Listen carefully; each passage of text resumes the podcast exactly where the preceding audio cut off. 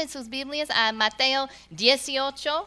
Vamos a estar en versículo 19 esta mañana. Y esta es la última predicación de esta serie de mensajes conectados. Y en el día de hoy vamos a estar platicando de la oración corporativa. Y cuando digo la oración cooperativa me refiero a oración con otros creyentes, oración en grupo. Vamos a leer versículo 19 y versículo 20 de Mateo 18. Otra vez os digo que si dos de vosotros se pusieron de acuerdo en la tierra acerca de cualquier cosa que pidieren, les será hecho por mi Padre que está en los cielos porque donde están dos o tres congregados en mi nombre, allí estoy yo en medio de ellos. Amén. Vamos a orar esta mañana y abre tu corazón para recibir de Él. Padre, te damos gracias por la oportunidad de estar en tu casa esta mañana un celo por tu casa nos consume. Y Padre, yo te pido que tú hables a través de tu palabra. Espíritu Santo, háblanos. Yo pido, Señor, que cada uno pueda recibir lo que tú tienes para nosotros. Ayúdanos, Señor, no solamente de escuchar, pero también de hacer tu palabra. Te queremos agradar a ti y a ti sea toda la gloria. En el nombre de Jesús. Amén. Amén. Les he platicado que mi, abuela cuando yo era chiquita siempre nos llevaba a la iglesia um, y la mayor parte de mi vida yo a menos bebía cerca de ella, um, si no bebía con ella. Y, y, cada vez que esas puertas estaban abiertas, ella nos quería allí. Y nos quería allí entre las primeras personas que llegaron y en la primera banca. Y, puedo ser honesto con, ustedes y, voy a decirles que entre todas las reuniones, la reunión de oración, yo cuando teníamos la reunión de oración, mi abuela siempre nos quería allí. Aunque no llegaba casi nadie, aunque éramos los únicos adolescentes allí, y ella nos quería allí. y yo pensaba dentro de mí, pues la reunión de oración, yo puedo orar en casa solamente vamos a orar porque tenemos que ir a la iglesia y estar allí orando. Y, les cuento eso porque creo que a, veces, si somos honestos, es la reunión de la iglesia en que muchas veces la gente da menos importancia es juntarnos y ese tiempo de oración. Pero les quiero decir esto, no fue así en la iglesia, en la primera iglesia, en el libro de Hechos. Y si queremos ver los milagros, los prodigios, y si queremos ver como, como vieron ellos, la gente que vinieron al Señor, que, que, que recibieron al Señor, si queremos ver eso, tenemos que ser esa iglesia que ora como ellos oraban. Y en esta mañana vamos a, vamos a abrir la palabra y vamos a ver varios pasajes, especialmente en el libro de Hechos.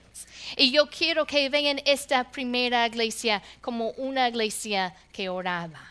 Y yo sé que hay, hay muchos de ustedes que están aquí que quizá dirían, bueno, hermana Mayra, yo trabajo los miércoles, no puedo venir los miércoles. Y eso se entiende. O quizá algunos de ustedes viven lejos. Pero eso no debe decir que tú no necesites un tiempo durante tu vida en que tú estás orando junto con alguien. Recuerda en Daniel 2, cuando el rey de Babilonia, Nebuchadnezzar, decía, decía que él tuvo un sueño y decía, ustedes sabios, magos, astrólogos, yo quiero que me dicen qué es ese sueño. Pero no solamente el significado, pero no solamente qué significa, pero también yo quiero que me dicen uh, que, soñé. Y ellos decían, pues eso es posible. Así que el rey amenazaba, amenazaba matar a todos los sabios. Y entre ellos era Daniel. Así que era un tiempo de angustia. Y muchas veces en la iglesia estamos en este mundo, en esta tierra, y hay tiempos de angustia. Y a veces, ¿qué es lo que hacemos? Encerramos en, en nuestra propia vida y a veces nos desanimamos. Pero ¿qué hizo Daniel? Dice que se fue a su casa y juntó a sus amigos. Juntó a sus amigos, a, juntó a Ananías, Misael y Azarías. Y dice la palabra que Él los juntó para que pidiesen, para que pudieran pedir misericordias. Mire cómo dice, del Dios del cielo. Ellos que estaban en la tierra, que, que entre sí mismos, ellos no podían controlar esta situación, pero sí tenían un recurso y eso es la oración, que podían clamar a Dios Todopoderoso, a Dios del cielo y pidieron misericordia de Él. Y si tú no puedes venir los miércoles, hay otras oportunidades en nuestra iglesia, hay domingo en la mañana, a veces viernes tenemos oración. A menos puedes llamar a un amigo y decir, mira, vamos a orar juntos. Vamos a buscar a Dios de los cielos. Estamos aquí en la tierra, hay tribulación, hay angustia, pero hay un Dios en los cielos que todo lo puede y vamos a clamar a Él. Si dos de vosotros se pusieron de acuerdo en la tierra acerca de cualquier cosa que pidieran, les será hecho por mi Padre que está donde? En los cielos.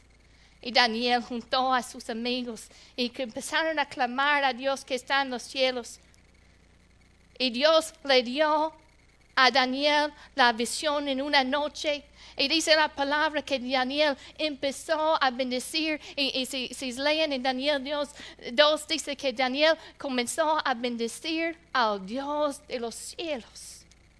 Y cuando contó, cuando contó esta, esta revelación al rey, él decía al rey, rey, ni los sabios, ni los magos, ni los astrólogos, nadie te puede dar esta respuesta, pero hay un Dios en los cielos, el cual revela los misterios.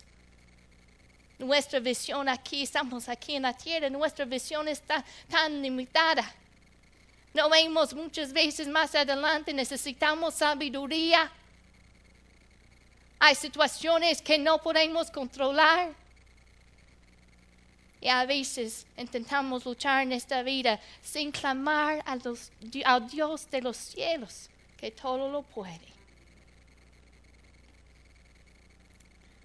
Estaba meditando mientras preparaba esto, que a veces somos como, o no, o no sé, quizá no te ha pasado a ti, pero a mí me ha pasado que tienes una máquina o quizá una televisión o algo y, piensas, esta máquina no funciona. Y te enojes y te frustras. Y intentas todo, empujas todos los botones, buscas el, manual y no funciona. Y luego te das cuenta que no estaba conectado a la, a la electricidad. Una solución tan sencilla. Y, muchas veces en la vida estamos así. Tenemos esas angustias, esos problemas y, nos enojamos, nos frustramos, nos cansamos y intentamos de todo. Y lo que necesitamos hacer primero es humillarnos delante de, de Dios y clamar al Dios de los cielos. Aquí estamos en la tierra, pero nosotros tenemos esa conexión con Dios de los cielos a través de la sangre de Jesucristo. Ahora somos sus hijos y tenemos el privilegio, no la obligación, pero el privilegio de entrar al lugar santísimo, de llegar delante del trono de gracia y platicar con el Dios de los cielos.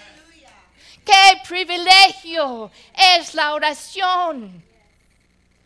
Pero a veces intentamos todo y nos cansamos, nos frustramos, nos enojamos. Lo que necesitamos hacer es conectarnos a esa fuente de poder, al Señor. La oración en, grupo era una prioridad para la, la primera iglesia.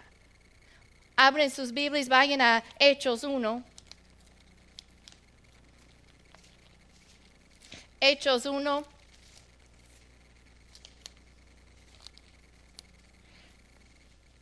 Recuerde después de, que el Señor ascendió al cielo y los discípulos estaban eh, sin, Jesús. ¿Y qué, qué fue la primera cosa que ellos hicieron?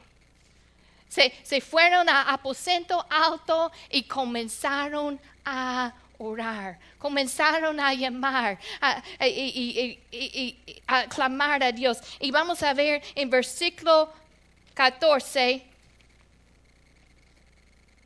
de capítulo 1 de Hechos, dice, todos estos perseveraban unánimes en oración y ruego con las mujeres y con María, la madre de Jesús, y con sus hermanos. Los discípulos estaban, y mira lo que dice la, la palabra que usa aquí, perseveraban, continuaban, continuaban en la oración. A veces comenzamos algo y comenzamos y comenzamos con un gran ah, con un gran deseo y decimos bueno vamos a hacer eso, pero a veces nos falta perseverar. Y dice aquí que ellos perseveraban estaban unidos en la oración por 10 días, 120 de ellos. Quizá ellos no sabían cómo comenzar una, cómo, cómo comenzar una iglesia, cómo hacer el ministerio sin Jesús, pero estaban unidos en la oración. Y mira, capítulo 2, versículo 1 dice, cuando llegó el día de Pentecostés, estaban todos unánimes juntos. Estaban unánimes. Hay algo en la oración cooperativa, cuando oramos en un grupo,